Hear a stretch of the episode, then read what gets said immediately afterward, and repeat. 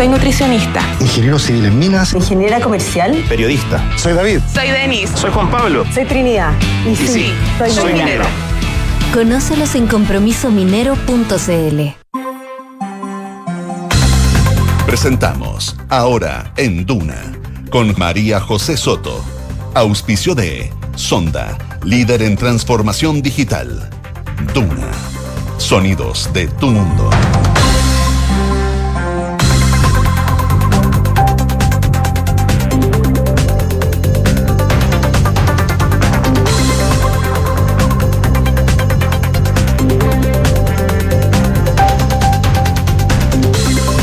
Tarde y un minuto. Bienvenidos a las noticias en este día lunes. Hoy es 8 de enero de 2024. A esta hora en Santiago hay una temperatura de 27,2 grados, cielos completamente despejados con una humedad del 36% y en esta jornada se espera una máxima eh, para la región metropolitana de 31 grados. Vamos a revisar los próximos días.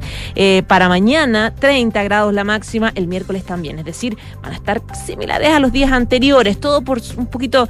Eh, por encima de los 30 grados, no más que eso. Mientras que en la región de Valparaíso, donde nos escuchan en la 104.1, 22 grados la temperatura en esta jornada, se espera esta máxima misma de 23 grados para los próximos días en Valparaíso, parecido 21 grados también para el día martes y miércoles. Vamos más al sur, en Concepción, donde escuchan Radio Duna en la 90.1, 22 grados la máxima para esta jornada, cielos soleados al igual que los próximos eh, tres días, de hecho, en Concepción y en Puerto Montt donde también nos están escuchando en el dial de la 99.7. Cielos nublados para hoy, 18 grados la máxima y eh, temperaturas para estar muy similares con los 17 y 9 grados las extremas para los próximos días y también eh, cielos nublados.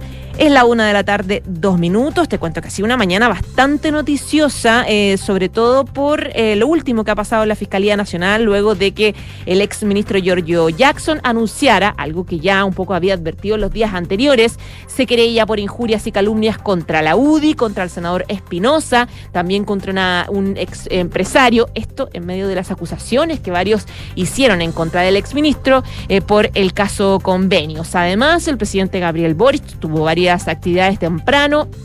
Una de ellas fue con la expresidenta Michelle Bachelet. ¿Para qué? Para poder impulsar el proyecto de pensiones. Les vamos a estar contando también sobre ese tema y también los coletazos que sigue generando esta reunión eh, que tuvo esta cena que tuvieron involucrados a varios ministros en la ex en la casa del exalcalde de Santiago, actual lobista Pablo Salaquet. Ya Chile Transparente habló, hay muchos coletazos que el gobierno sigue enfrentando y también gente que también participó, que se sumó a esta, a esta cena. Bueno, parte de las noticias que les vamos a ir contando eh, en estos minutitos que vamos a estar con ustedes. Francesca Ravizza, ¿cómo estás? Muy bien, ¿y tú? Muy bien, pues Qué aquí bueno. estamos. Vamos con los titulares. Va.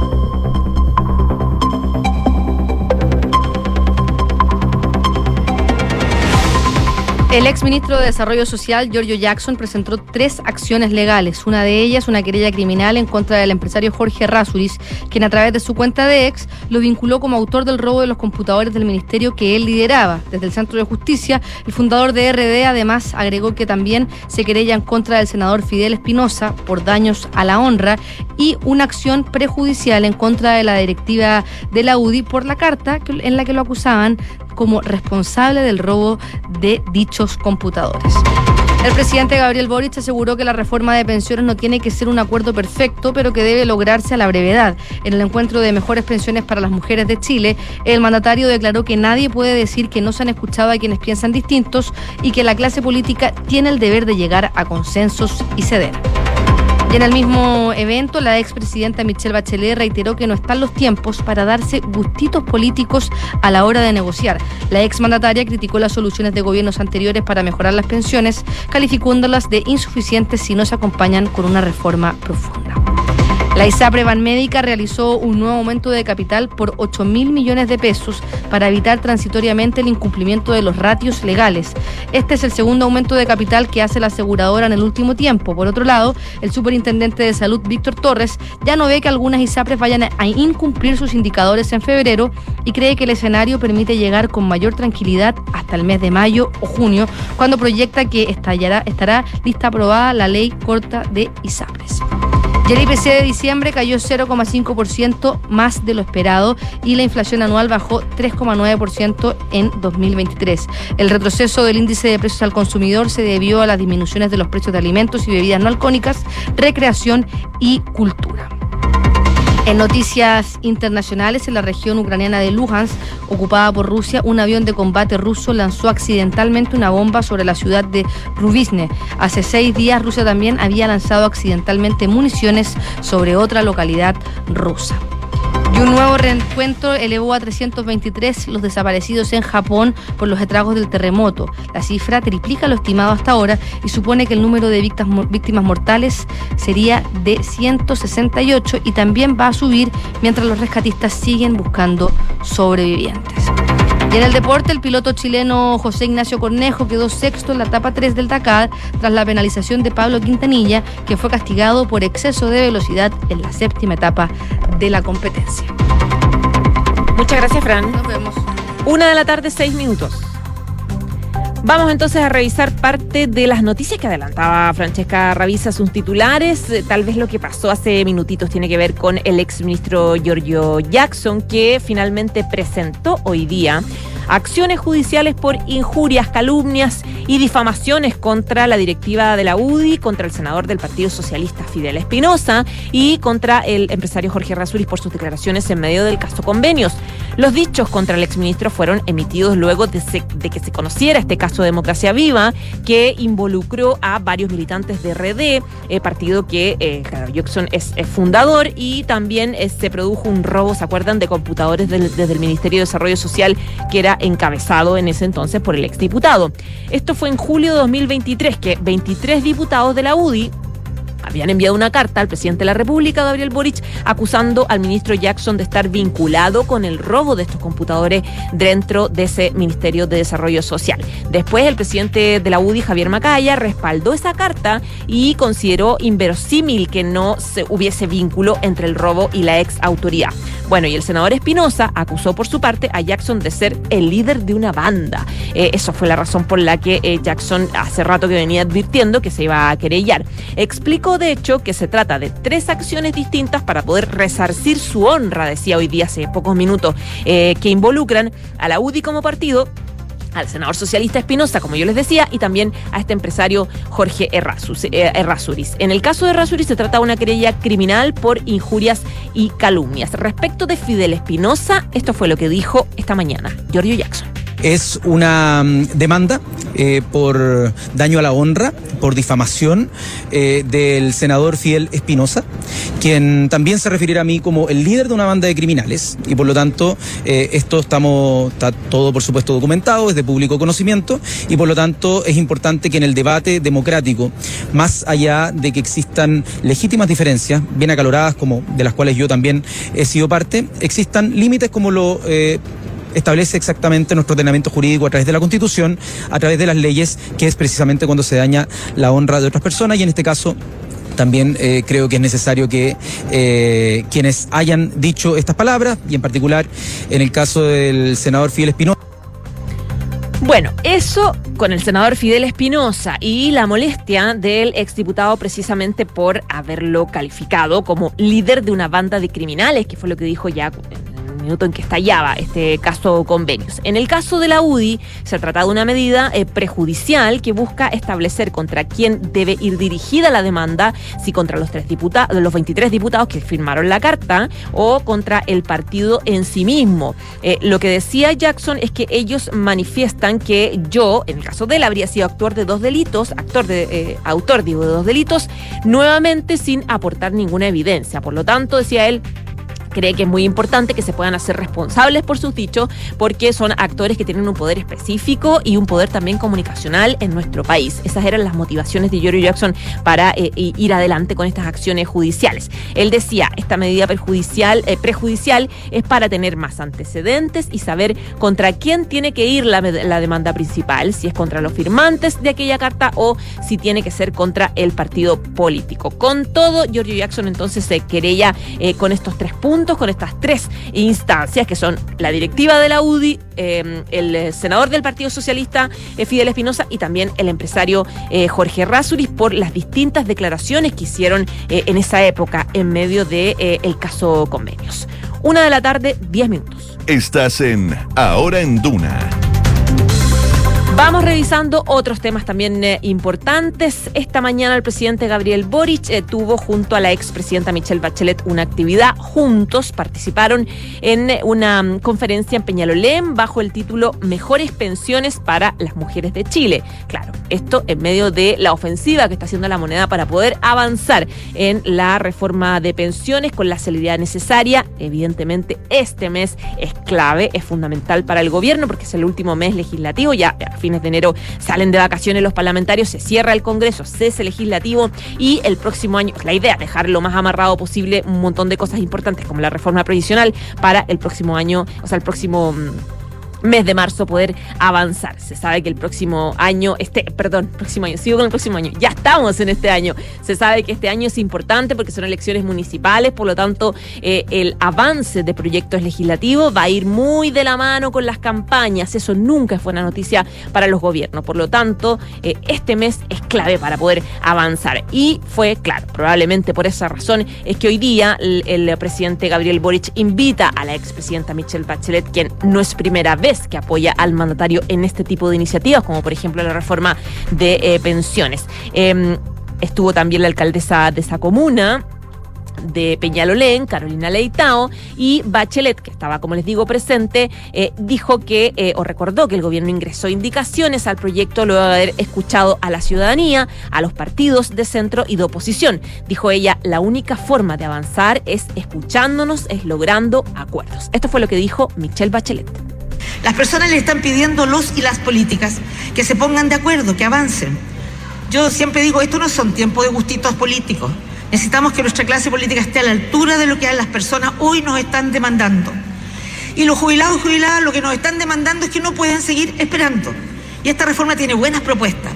Es una buena noticia que con esta reforma la pensión garantizada universal aumente un valor de 250 mil pesos y que se incremente la cobertura. Si más personas reciben esta pensión garantizada universal, tal como está en el proyecto inicial. se escuchaba medio raro al final Michelle Bachelet, pero claro, lo que ella decía es básicamente que es necesario, para lograr un acuerdo, eh, renunciar a la pretensión de un acuerdo perfecto, decía ella. No existen los acuerdos perfectos, pero sí podemos llegar a un mejor acuerdo posible, decía la exmandataria en alusión a la reforma previsional. Estaba, como les digo, también el presidente Gabriel Boric, quien dijo que esta reforma es necesario sacarla adelante gracias al trabajo de mucha, de mucha gente, siguiendo también la posta de la expresidenta Bachelet. Esto fue lo que dijo el presidente Boric. Que no se ha escuchado las visiones de quienes legítimamente pensamos distinto. Acá no hay acuerdos perfectos, pero sí tenemos el deber de llegar a acuerdos. Y por eso, para poder llegar a acuerdos, todos tenemos que ceder. Porque al final, la política, y en particular algo tan sensible como las pensiones en nuestro país, no se puede tratar de si gana el gobierno, si gana el oficialismo. Bueno, el presidente Gabriel Boric decía que si bien como gobierno tenían un proyecto muy específico, desde el comienzo se ha dicho que están dispuestos como la moneda, digamos, a mejorarlo, a cambiarlo, a ceder para poder llegar a mejores acuerdos. Al Congreso de la República humildemente, dice, le decimos junto a los chilenos y chilenas que es momento de llegar a acuerdos, que salgamos a conversar con nuestros vecinos, colegas, familiares y que contemos que existe esta oportunidad para poder avanzar, decía el presidente Gabriel Boric en una eh, ofensiva importante comunicacional y política, incluyendo la expresidenta Michelle Bachelet para poder aprovechar estas, em, estas valiosísimas semanas que quedan hasta el receso legislativo para avanzar lo que se pueda, lo máximo posible, en la reforma previsional. Una de la tarde, 14 minutos. Estás en Ahora en Duna. Vamos con otro tema también importante. Ya llevamos varios días hablando sobre las críticas que ha generado esta reunión que se sostuvo en la casa del lobista exalcalde de Santiago, Pablo Salaquet, digo, con, em, con eh, varios ministros de gobierno y que no fue registrada por ley del lobby. Eh, recordemos que Chile Transparente advirtió que estas reuniones no registradas podrían aumentar la, la, podrían aumentar la desconfianza. Eh, al menos siete ministros de gobierno están involucrados en encuentros de hecho no registrados en la casa del exalcalde Pablo Salaquet. De hecho, la última información, la última información que sale ya publicada es que los presidentes de la democracia cristiana y de Renovación Nacional también asistieron a reuniones en casa de eh, Pablo Salaquet eh, me refiero a, em, claro, a Rodrigo Galilea, presidente de eh, Renovación Nacional, y al diputado Alberto de Undurraga, eh, presidente de la Democracia Cristiana. Undurraga dijo que en abril del año pasado fue, fue invitado él a exponer sus puntos de vista sobre la reforma de pensiones junto a otros dos parlamentarios de distinto pensamiento político, junto al senador Galilea y el diputado Juan Santana también. el em, diputado de la Democracia Cristiana y líder de la DC dijo que los participantes eran diversas personas del sector sector privado en general y del sector de pensiones ante quienes el senador Rodrigo Galilea y Santana expusieron sus posiciones, confrontaron ideas, etcétera, etcétera. Galilea también envió un comunicado confirmando esta situación y donde señaló que en abril del 2023 fue invitado con, eh, también él decía lo mismo, con Alberto Undurraga, con Santana, a este panel de exposición. Recordemos que... Em, el domingo, el socialista Juan Santana reconoció haber participado en una reunión en la Casa de Salaquet para hablar de pensiones, situación por la cual la oposición pedirá censura de su presidencia, la Comisión del Trabajo.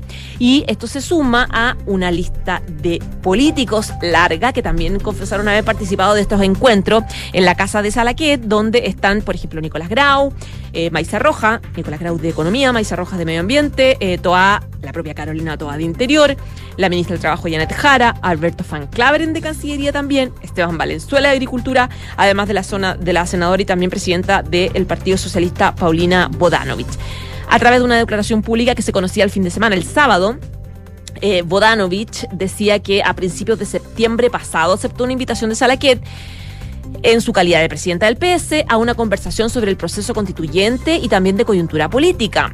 Decía ella que se trató de un encuentro, que no era una cena de una hora y media aproximadamente, que consistió básicamente en su exposición sobre el estado del proceso, sobre las perspectivas y decía que lo central fue la visión acerca del proceso constituyente en ese minuto. Por lo tanto, este tipo de escenas es la que están eh, en la caseta de Pablo Saraquet, es la que están generando un montón de controversia, sobre todo porque el reconocimiento de varios parlamentarios que ya han confesado que también eh, participaron. Bueno, hoy día habló sobre el tema la ministra del Trabajo y Previsión Social, Janet Jara, que está en medio de... Em, de los problemas importantes que hay para sacar adelante la reforma previsional y que también participó en esta cena. Eh, ella dijo hoy que ella en general se reúne con todo tipo de organizaciones, dice que cree que el diálogo es muy importante para el efecto de poder destrabar uno de los debates que se han hecho en nuestro país, que tiene que ver con las labores y los, los temas laborales y las pensiones, y que es un tema que a ella por lo menos le parece fundamental. Y ante los cuestionamientos dijo que precisamente en virtud de las reacciones que ha habido con posterioridad, uno siempre puede hacer las cosas mucho mejor dice ella, haciendo un poco una autocrítica de eh, estos cuestionamientos que ha pasado por estas cenas con el lobista Pablo Saraquet.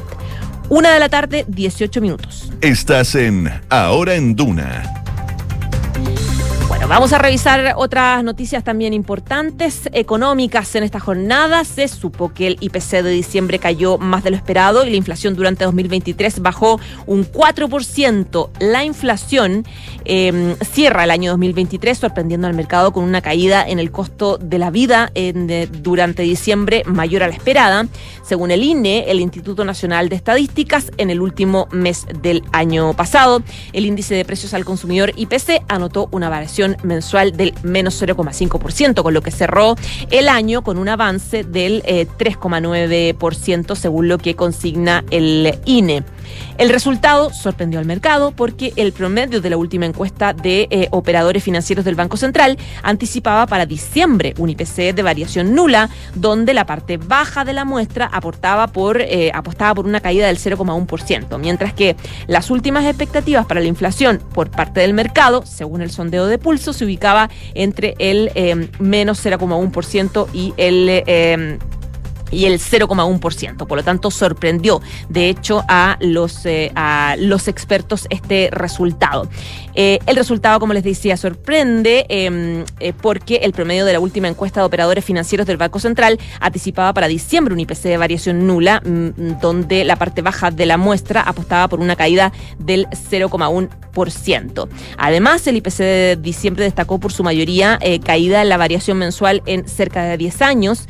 en abril de 2013 el IPC registró una caída similar de menos 0,5% y una mayor caída se anotaba en enero de 2019. En aquella fecha el IPC anotaba una disminución del menos 0,8%. De esta forma, el IPC a 12 meses anotó su caída número 13 y llegó a su nivel mm, eh, desde junio de 2021 más eh, menor, digamos, más bajo. Además, respecto a la variación mensual, el IPC sin volátiles cayó 0,2% y el IPC menos alimentos y energía bajó un 0,4%. Por su parte, el IPC de alimentos y el IPC de energía bajaron en igual medida un 0,8%. Son las... es la una de la tarde y 20 minutos. Estás en Ahora en Duna. Revisamos también eh, otras noticias importantes. En los próximos días se espera que el fiscal nacional Ángel Valencia se pronuncie respecto a la solicitud de defensa del general director de Carabineros Ricardo Yáñez para dejar fuera de la causa por el denominado 18 de octubre al fiscal titular de la Fiscalía Metropolitana Centro Norte, Javier Armendaris. Recordemos que esta petición fue ingresada el 24 de noviembre por el abogado del general Yáñez, Jorge Martínez, y pidieron también evaluar la continuidad también de la fiscal adjunto, que Jimena Chong, porque a juicio de la defensa, el mandamás de carabineros que será formalizado el 7 de mayo, ambos estarían imposibilitados para seguir en el caso, dada su falta de objetividad. El 6 de diciembre, el máximo persecutor respondió... Eh, que él estaría analizando los antecedentes. La formalización de cargos en contra de esta autoridad de la policía uniformada es como autor de delito omisivo de apremios ilegítimos contra Yáñez, digamos, con resultados de lesiones graves y homicidio durante la gestión como encargado de orden y seguridad en el contexto del estallido social. Y este escrito fue ingresado em, el martes 2 de enero por Armendaris, quien además había pedido formalizar al ex general director Mario Rosas y también al ex subdirector de la institución, eh, Diego Olate. Sobre la solicitud del abogado de Yáñez, Valencia dijo hoy día que todavía está dentro del plazo para resolverla. Escuchamos al fiscal Valencia. No puedo, para evitar ese riesgo, hacer una eh, afirmación expresa respecto de estas personas, de estos dos fiscales determinados, pero sí insistir en que en tanto fiscal nacional, todos los fiscales regionales y los fiscales adjuntos cuentan eh, con el, mi apoyo en general y de toda la Fiscalía Nacional. Bueno, se espera entonces que dentro de los próximos días o tal vez dentro de las próximas horas el eh, fiscal Ángel Valencia ya dé su decisión respecto a esta solicitud para inhabilidad del fiscal eh, Javier Armendaris y también a la fiscal Chong. Una de la tarde, 22 minutos. Estás en Ahora en Duna a esta hora, casi 28 grados de temperatura. Quiero darles un consejo. La transformación digital de tu empresa nunca estuvo en mejores manos. En Sonda desarrollan tecnologías que transforman tu negocio y tu vida, innovando e integrando soluciones que potencian y agilizan tus operaciones. Descubre más en sonda.com. Sonda Make It Easy. Una de la tarde, 23 minutos, ya nos vamos, pero quédese con nosotros y la mejor selección musical. Chao.